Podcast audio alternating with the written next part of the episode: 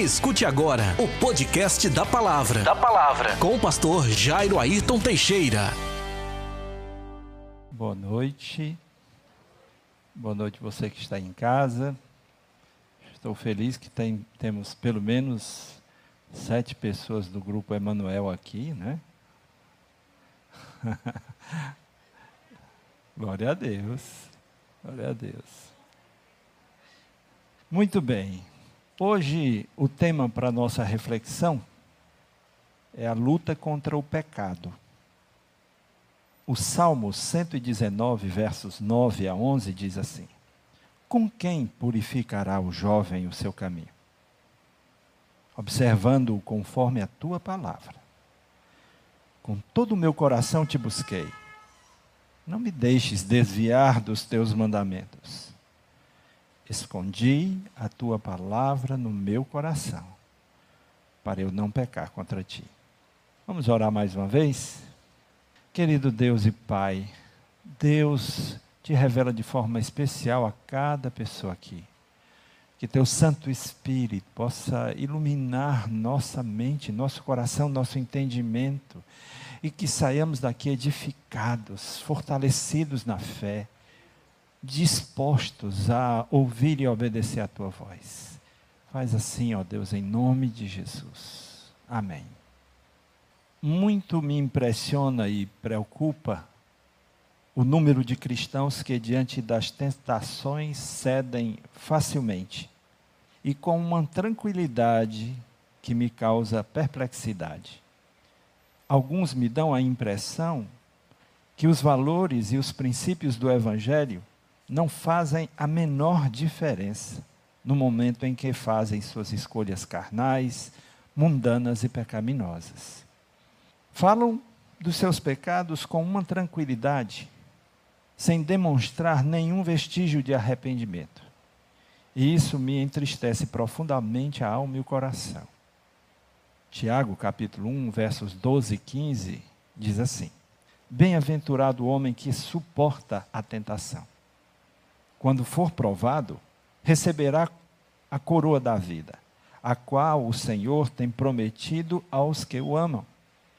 Ninguém sendo tentado diga: De Deus sou tentado. Porque Deus não pode ser tentado pelo mal e a ninguém tenta. Mas cada um é tentado quando atraído e engodado pela sua própria concupiscência ou maus desejos. Depois, havendo a concupiscência concebida, concebido, dá à luz o pecado. E o pecado, sendo consumado, gera a morte. Quando examinamos as Escrituras, a gente vê uma certa dever de resistência, diferente do que na prática a gente tem testemunhado. Eu fico muito intrigado e inquieto porque fui chamado para cuidar de pessoas, cuidar do rebanho do Senhor e por ele haverei de prestar contas. Eu haverei de prestar contas. Isso me inquieta. E eu levo a sério o que eu faço. Hebreus capítulo 13, verso 17 diz: Obedecei a vossos pastores e sujeitai-vos a eles, porque velam, cuidam da vossa alma, por vossas almas, como aqueles que hão de dar conta delas, para que o façam com alegria e não gemendo, porque isso não vos será útil. Não adianta trazer sofrimento para o seu pastor. Ninguém ganha com isso. Não adianta trazer preocupação para o seu pastor, porque ninguém ganha com isso. Então, que tipo de ovelha não dá preocupação ao seu pastor? Aquele que anda conforme Deus ensina. Aquele que se desvia sempre vai trazer preocupação e tristeza. Por que muitos cristãos cedem facilmente ao pecado? Porque muitos cristãos cedem facilmente ao pecado. A primeira razão, por causa da frieza e fraqueza espiritual. Por causa da frieza e fraqueza espiritual. Hebreus capítulo 4, verso 12 diz: Porque a palavra de Deus é viva e eficaz, e mais penetrante do que espada alguma de dois gumes, e penetra até a divisão da alma e do espírito, das juntas e medulas, e é apta para discernir os pensamentos e intenções do coração. Quando você abre as Escrituras, sua alma fica nua diante de Deus. A principal razão da frieza e da fraqueza espiritual é falta da palavra de Deus, que é viva e poderosa. Muitos cristãos passam dias, semanas, sem o alimento espiritual. E aí ficam fracos, frios na fé. Na minha classe de escola bíblica, eu mexo, eu incomodo os alunos. Eu fiz um propósito com eles de que se eles passarem um dia sem ler pelo menos um versículo, no dia seguinte é um dia todinho de jejum.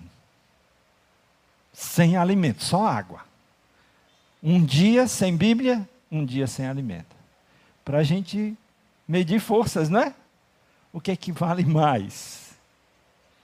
O coração, a mente, a alma e o espírito do crente precisam ficar impregnados com a palavra de Deus.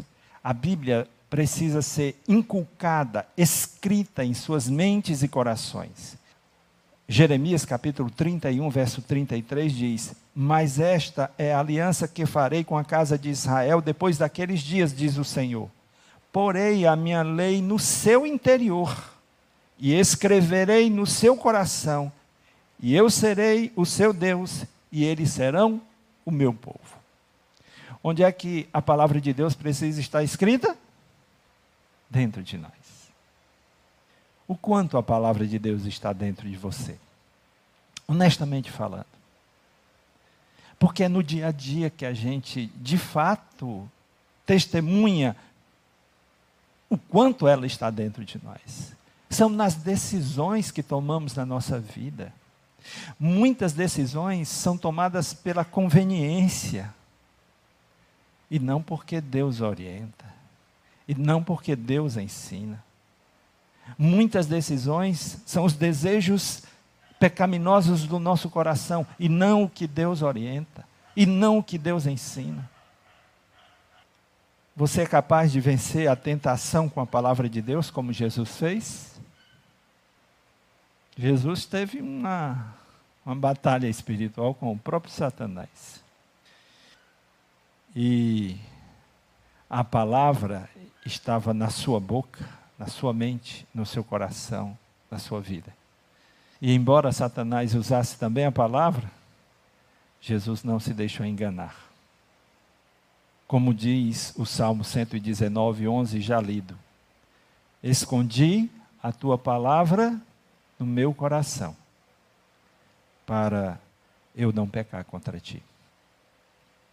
Filipenses capítulo 2, verso 16 diz assim: Para que sejais irrepreensíveis e sinceros, filhos de Deus inculpáveis, no meio de uma geração corrompida e perversa, entre a qual resplandeceis como astros no mundo, retendo guardando a palavra da vida, para que no dia de Cristo possa gloriar-me de não ter corrido nem trabalhado em vão. E o Salmo 97, 10 e 11 diz assim: Vocês que amam a Deus o Senhor, odeiem o mal. Ele protege a vida dos que lhe são fiéis e os livra do poder dos maus. A quem ele faz isso? Aos que lhe são fiéis. A luz ilumina o caminho dos que obedecem a Deus. A luz para os meus caminhos é a tua palavra. Por que muitos cristãos cedem facilmente ao pecado? Por que muitos cristãos cedem facilmente ao pecado? Segunda razão, por falta de vigilância espiritual e de oração. Mateus 24, 41 diz: Vigiai e orai, para que não entreis em tentação. Na verdade, o espírito está pronto, mas a carne é fraca. Quem disse essas palavras? O próprio Jesus.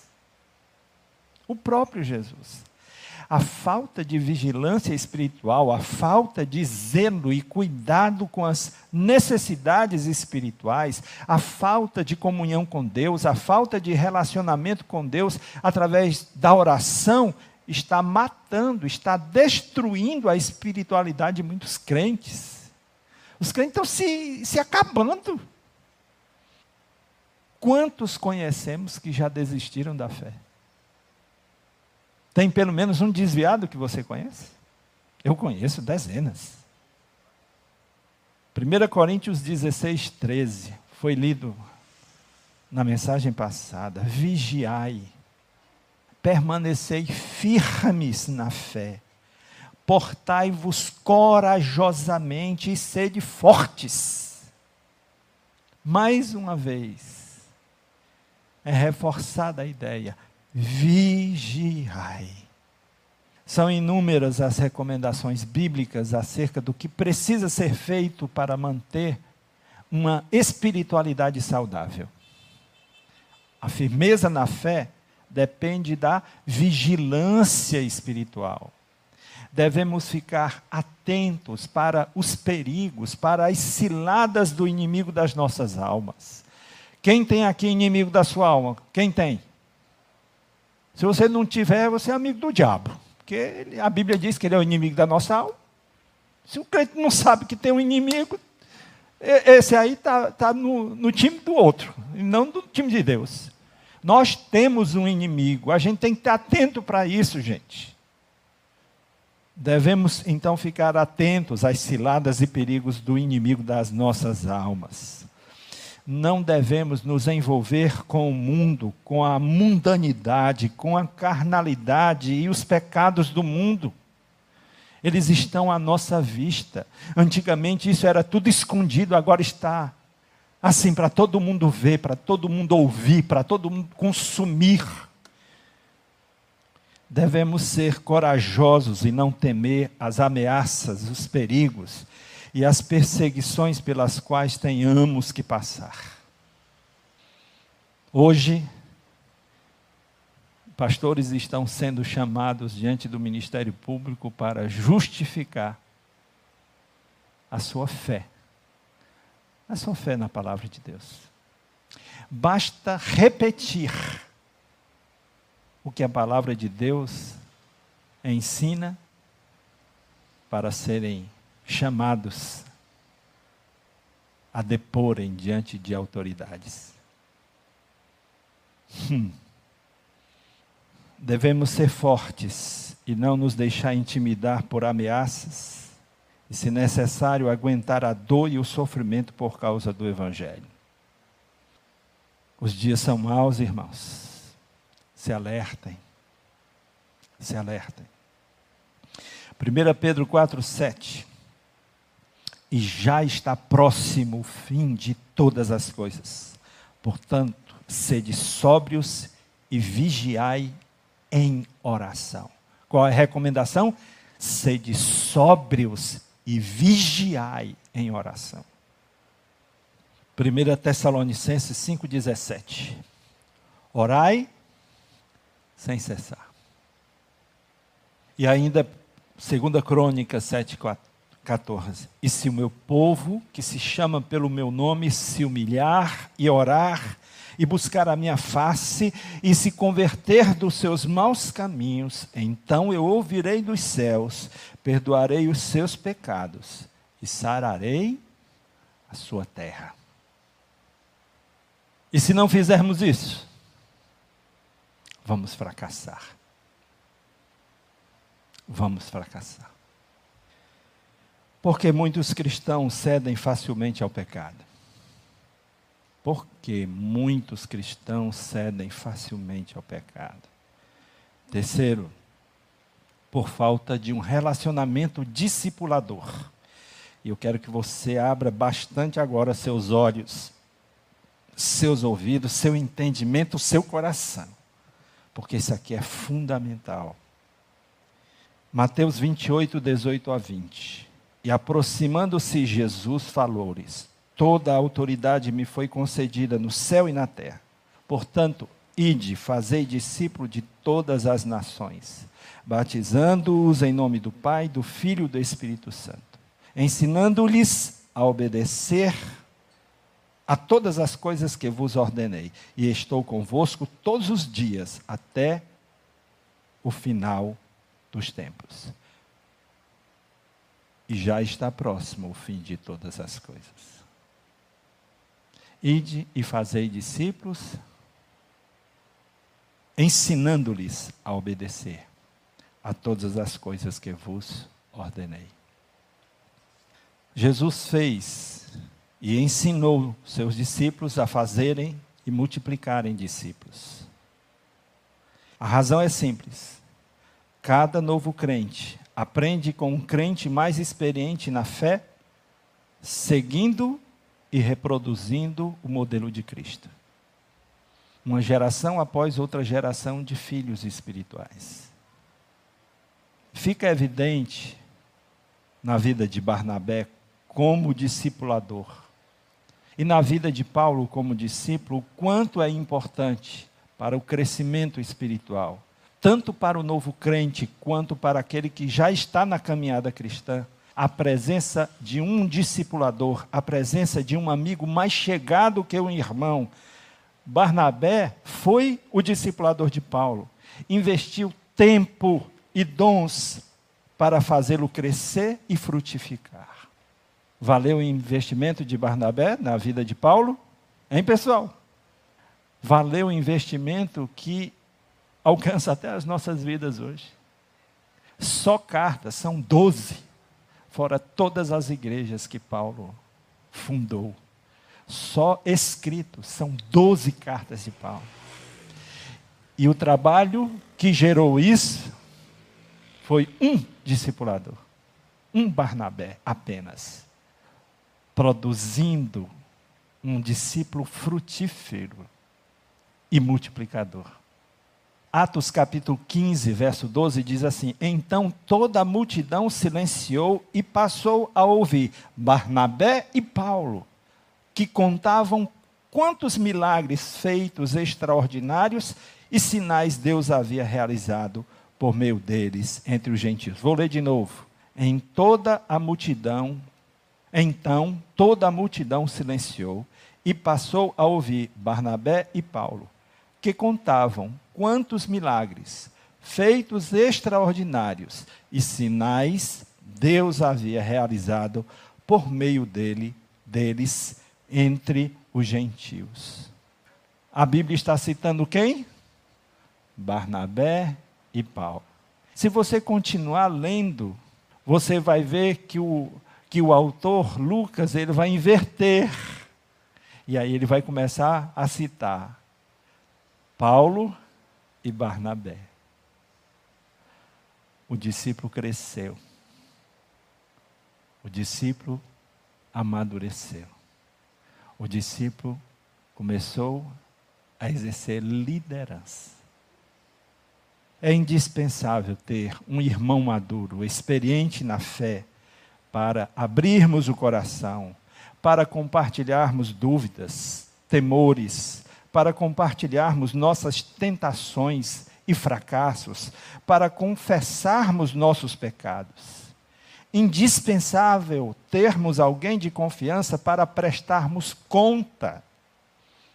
Eu tenho dito a todos os meus discípulos: só tem sentido o que fazemos se vocês reproduzirem o modelo.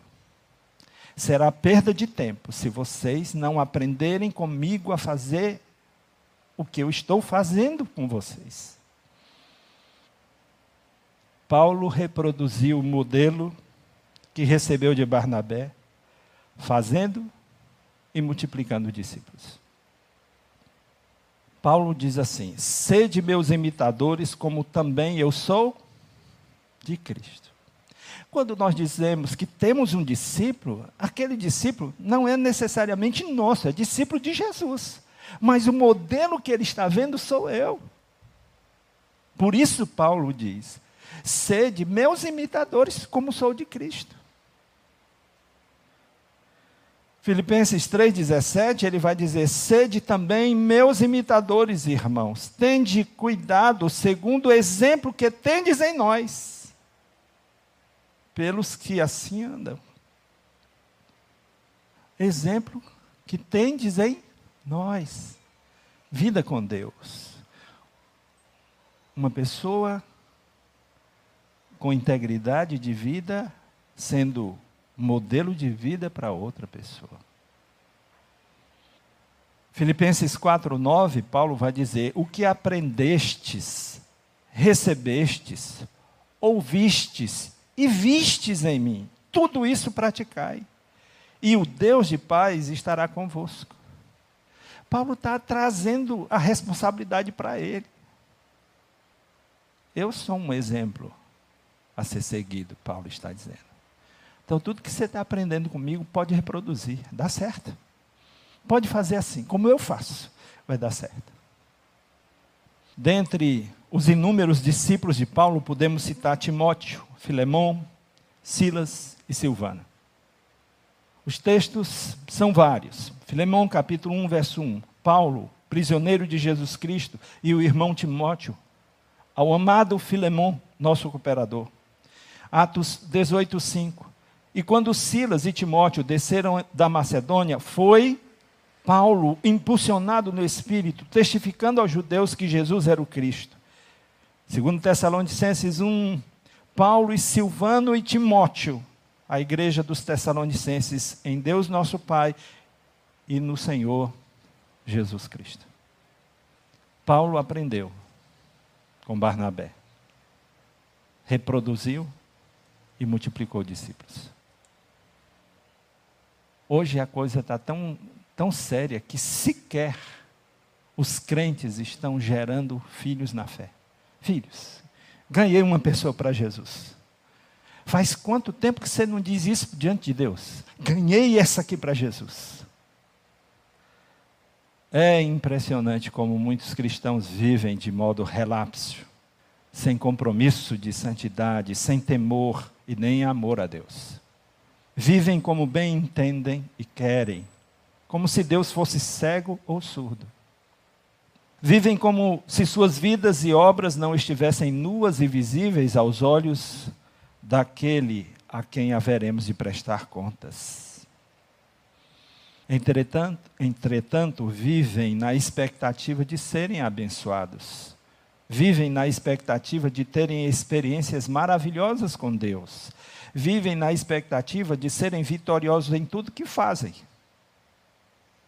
Essas duas coisas não se encontram, não se encaixam. A quem o Senhor promete abençoar? Aos que eles são fiéis. Ponha isso na sua mente. Não se engane, não.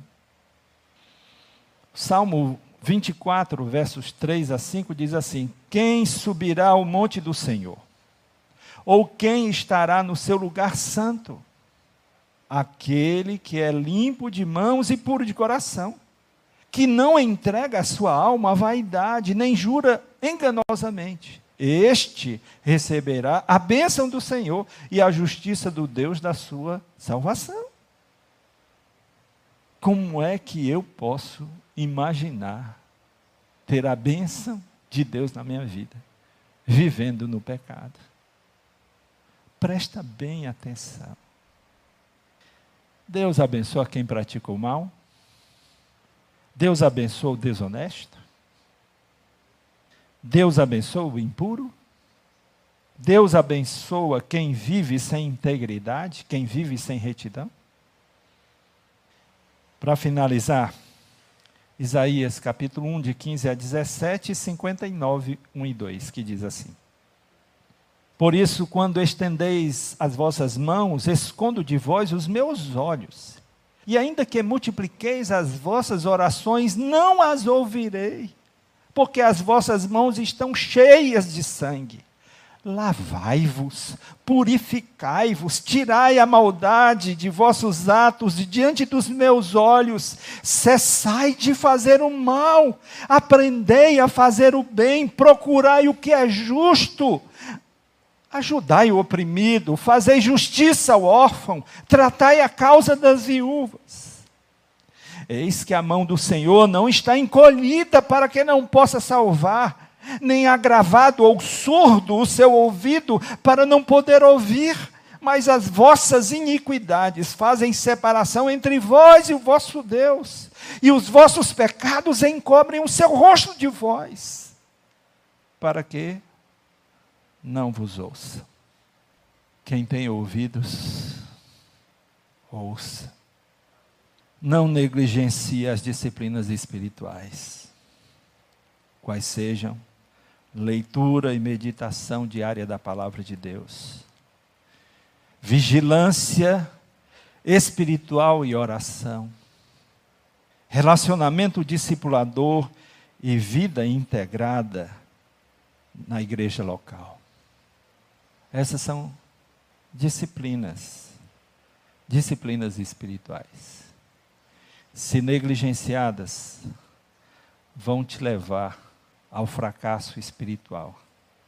Porque nessa luta contra o pecado, só fazendo conforme a palavra de Deus ensina. Amém, irmãos? Vamos orar? Querido Deus e Pai, a tua palavra, Senhor, foi aqui colocada, sem panos quentes, sem tentar massagear o ego de ninguém, sem tentar agradar ninguém. Ela é simples, ela é direta, ela confronta Deus. Que nós sejamos confrontados pela tua palavra, pela verdade das Escrituras. Que nessa luta contra o pecado, Senhor, nós pratiquemos as disciplinas espirituais para sermos vencedores e não vencidos. Nos ajuda, ó Deus, em nome de Jesus. Amém. Amém. Que o amor de Deus, o nosso Pai, que a graça do seu Filho Jesus Cristo, a comunhão e a consolação do seu doce Espírito, seja com todo o seu povo hoje e eternamente. Amém e amém. Que Deus lhes abençoe. Você ouviu? Você ouviu? O podcast da palavra com o pastor, com o pastor Jairo Ayrton Teixeira.